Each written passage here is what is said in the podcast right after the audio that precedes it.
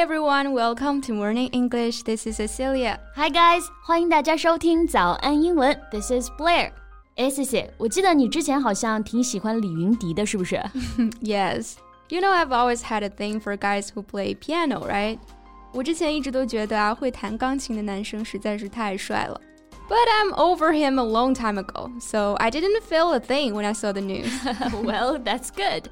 相信很多同学都看了最近的热搜啊。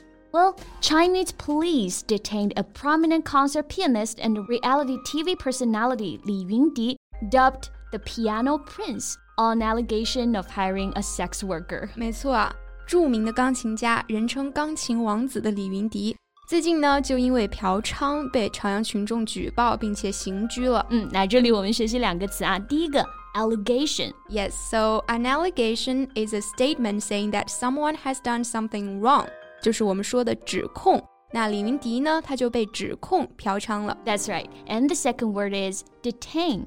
So when people such as police detain someone, they keep them in a place under their control. Right, detain 它表示关押或者拘留，是一个动词。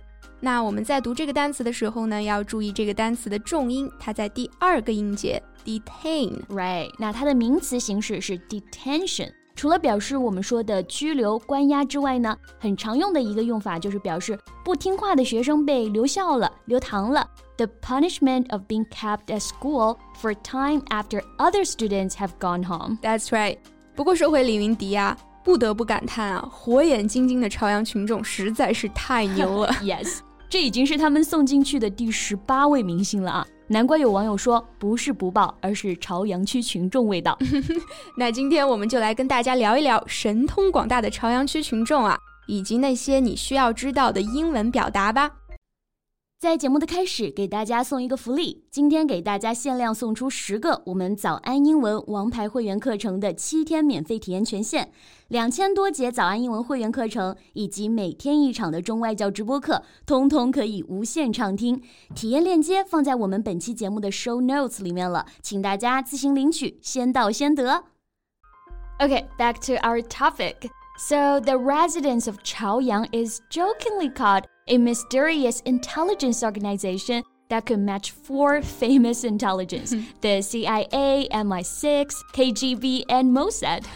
因为朝阳区群众举报而被警方打击惩治的案件已经不胜枚举了。那网友就戏称呢，北京朝阳群众成为继中情局、克格勃等世界王牌情报组织之后的又一神秘王牌啊，来自北京朝阳的神秘力量啊。 那这个情报组织呢，英文表达就是 intelligence organization。Yes, so intelligence here means information that is gathered by the government or the army about the country's enemies and their activities. Right, intelligence 这里就翻译为情报。那大家可能比较熟悉的含义是表示智力、智能，比如我们说的 artificial intelligence 人工智能。那这个是个多义词啊，大家不要搞混了。That's right。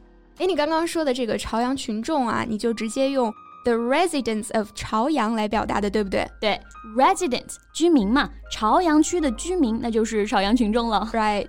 那除了 the residents of 朝阳，我还在外网看到一个非常有意思的表达，叫做朝阳 masses。朝阳 masses。So what does masses stands for here? Well, if you talk about the masses, you mean the ordinary people in society, in contrast to the leaders or the highly educated people，也就是我们说的普通百姓了。 而 mass 它本身有块、团的意思，强调团体和整体，所以呢，masses 比较对应的就是群众的概念了。So don't mess with the 朝阳 masses. That's right. 而且朝阳群众并不是最近才开始发挥实力的，他们的英勇事迹啊，甚至可以追溯到一九七四年。Well, I'm all ears. Okay, so sharp eyes and vigilance of the people of Chaoyang were demonstrated as early as 1974 in the case of catching spies from the former Soviet Union according to an article published in People's Daily on January 23, 1974. 哦，那据人民日报一九七四年一月二十三日发表的一篇文章称啊，早在一九七四年呢，朝阳群众就在抓捕前苏联间谍的案件中啊，表现出了敏锐的目光和高度的警觉。 哇哦，一九七四年哎，所以说朝阳群众这个组织看起来是有历史沉淀了。没错啊，实乃群众中的战斗机。 那这里我们学习两个表达：敏锐的目光，英文就是 sharp eyes；警惕性 vigilance。Right, so vigilance means someone who gives careful attention to a particular problem or situation and concentrates on noticing any danger or trouble that there might be， 就是我们说的警惕性、警觉。朝阳群众高度的警惕性为案件的侦破呢带来了很大的帮助。那朝阳群众都帮警方侦破了哪些案件了呢？Well, according to public information, Chaoyang residents have lodged police reports ensnaring entertainers who used drugs, prostitutes, or conducted organized gambling.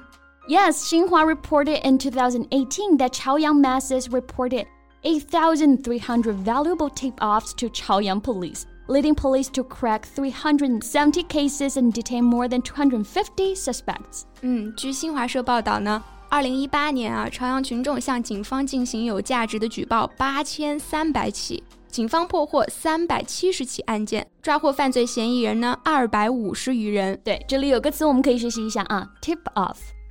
So a tip off is a piece of information or a warning that you give to someone often privately or secretly. 那我们就可以翻译为密告、举报或者说警告。Yes, so for example, the man was arrested after anonymous tip-off. 有人匿名举报后啊，那个人就被抓了起来。Anonymous，匿名的，不透露姓名的。嗯。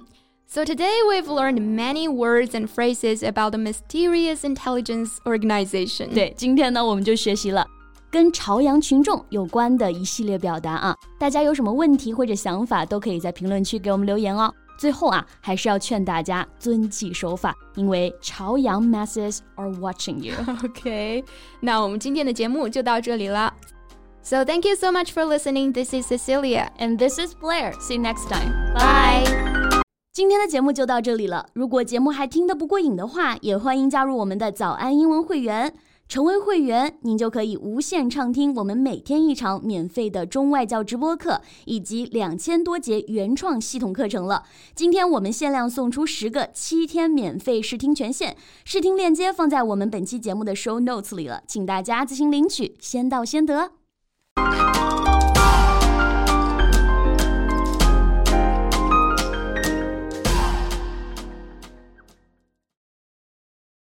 This podcast is from Morning English.